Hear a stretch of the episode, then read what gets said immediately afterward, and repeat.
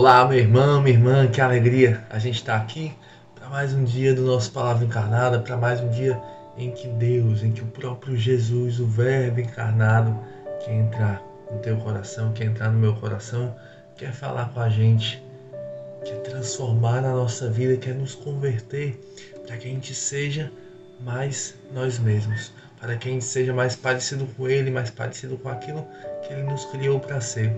Então hoje, pessoal, quinta-feira, dia 2 de fevereiro de 2023, nós nos reunimos mais uma vez em nome do Pai, do Filho e do Espírito Santo. Amém. Rezemos juntos.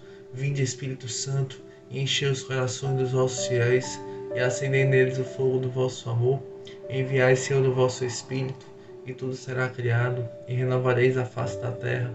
Oremos, ó Deus que instruíste os corações dos vossos fiéis com a luz do Espírito Santo, fazer que apreciemos retamente todas as coisas, segundo o mesmo Espírito, e gozemos sempre de suas consolações, por Cristo, Senhor nosso. Amém. Bem, pessoal, hoje, né, é a festa da apresentação de Jesus no templo. E para a gente mergulhar né, na espiritualidade dessa festa, a gente vai meditar no Evangelho que a liturgia nos propõe, que está lá em Lucas, capítulo 2, versículos de 22 a 40. Quando se completaram os dias para a purificação da mãe e do filho, conforme a lei de Moisés, Maria e José levaram Jesus a Jerusalém, a fim de apresentá-lo ao Senhor, conforme está escrito na lei do Senhor. Todo primogênito do sexo masculino deve ser consagrado ao Senhor. Foram também oferecer o sacrifício, um par de rolas ou dois pombinhos como está ordenado na lei do Senhor.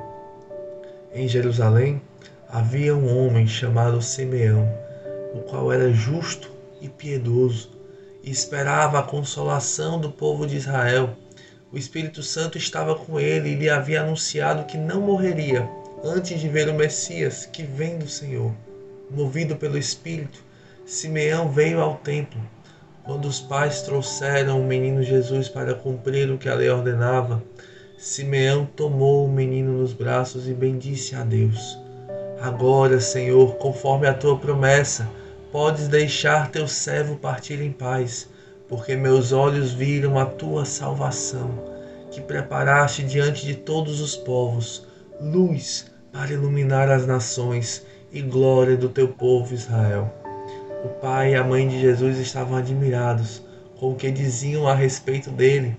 Simeão os abençoou e disse a Maria, a mãe de Jesus: Este menino vai ser causa tanto de queda como de reerguimento para muitos em Israel. Ele será um sinal de contradição. Assim serão revelados os pensamentos de muitos corações.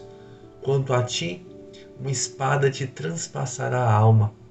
Havia também uma profetisa chamada Ana, filha de Fanuel, da tribo de Asser, era de idade muito avançada. Quando jovem tinha sido casada e vivera sete anos com o marido, depois ficara viúva e agora já estava com 84 anos. Não saía do templo dia e noite, servindo a Deus com jejuns e orações. Ana chegou nesse momento e pôs-se a louvar a Deus e a falar do menino a todos os que esperavam a libertação de Jerusalém depois de, cumprimentar, de cumprirem tudo conforme a lei do Senhor, voltaram a Galiléia para Nazaré, sua cidade. O menino crescia e tornava-se forte, cheio de sabedoria, e a graça de Deus estava com ele. Meus irmãos, minhas irmãs, essas são para nós palavras da nossa salvação. Glória a vós, Senhor. Bem, pessoal, aqui neste evangelho a gente tem uma narrativa que mostra essa apresentação de Jesus no templo, né? Que, em que Nossa Senhora, ali junto com, com São José, vão cumprir a lei. Vão, eles se fazem um, né? A Sagrada Família se faz um com a nossa miséria, com a nossa indignidade, é, é, assume o nosso caminho de redenção como deles, né? Jesus, Maria, Maria que foi concebida sem pecado, Jesus que era Deus, Ele mesmo, o próprio Cordeiro que tira o pecado do mundo, mas eles vão à nossa frente como que abrindo um caminho para que a gente também possa se salvar, para que a gente também possa se redimir, para que a gente encontre a Deus para que a gente seja feliz, para que a gente seja santo, para que a gente tenha o céu. E mas muitas vezes a gente isso vai depender da forma como nós acolhemos essa boa nova de Deus. A gente vê aqui Simeão já e Ana, né, já dois idosos, um homem e uma mulher já de idade avançada que esperavam aquela manifestação de Deus. Esperaram por muitos anos o cumprimento das promessas de Deus. E no momento em que Deus cumpriu, no momento quando chega a hora, eles estão ali com, porque esperaram em Deus, porque confiaram em Deus, porque não perderam a sua esperança no Senhor.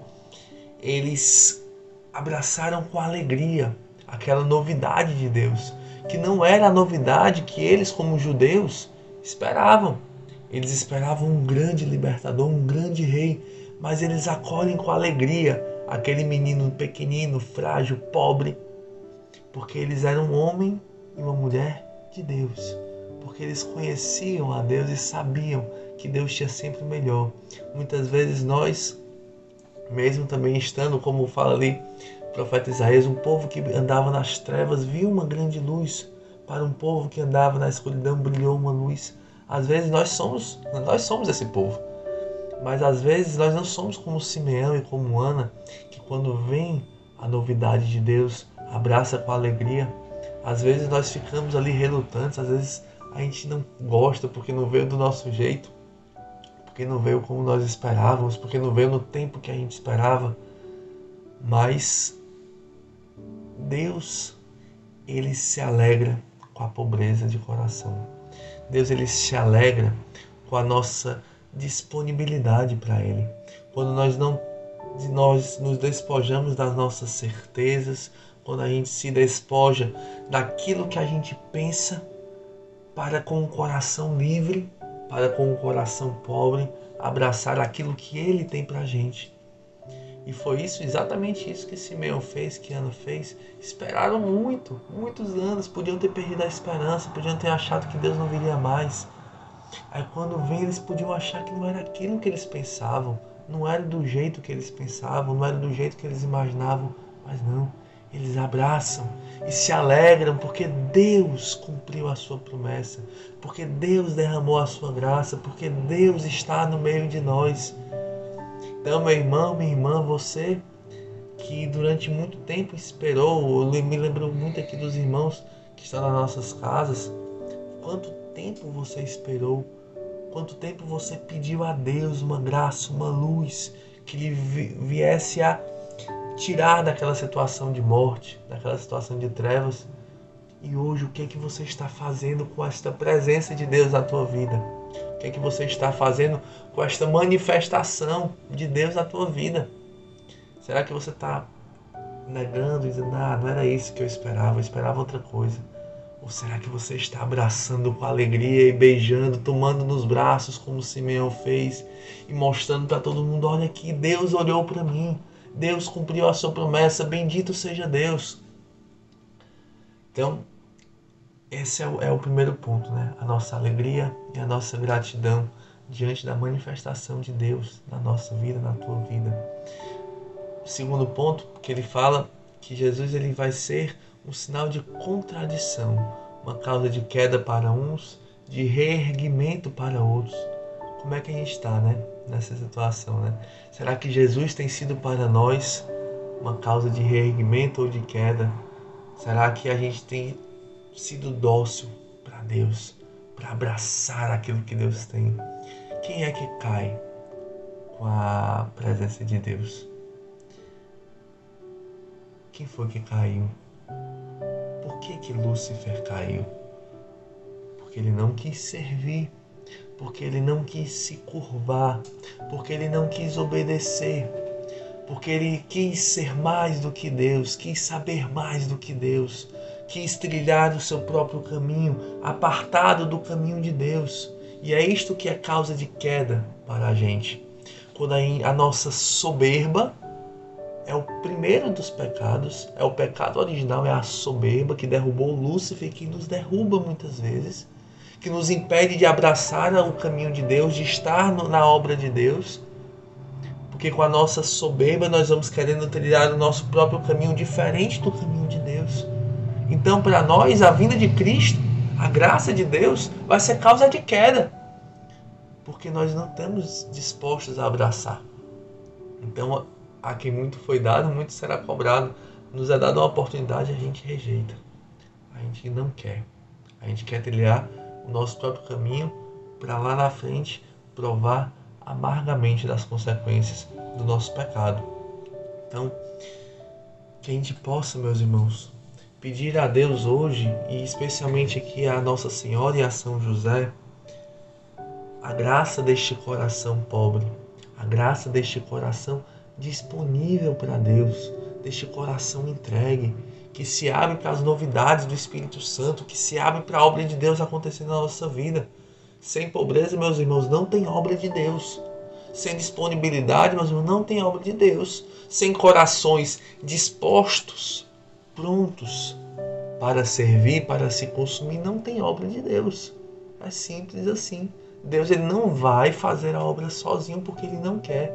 Ele vai fazer a obra conosco, com você, comigo.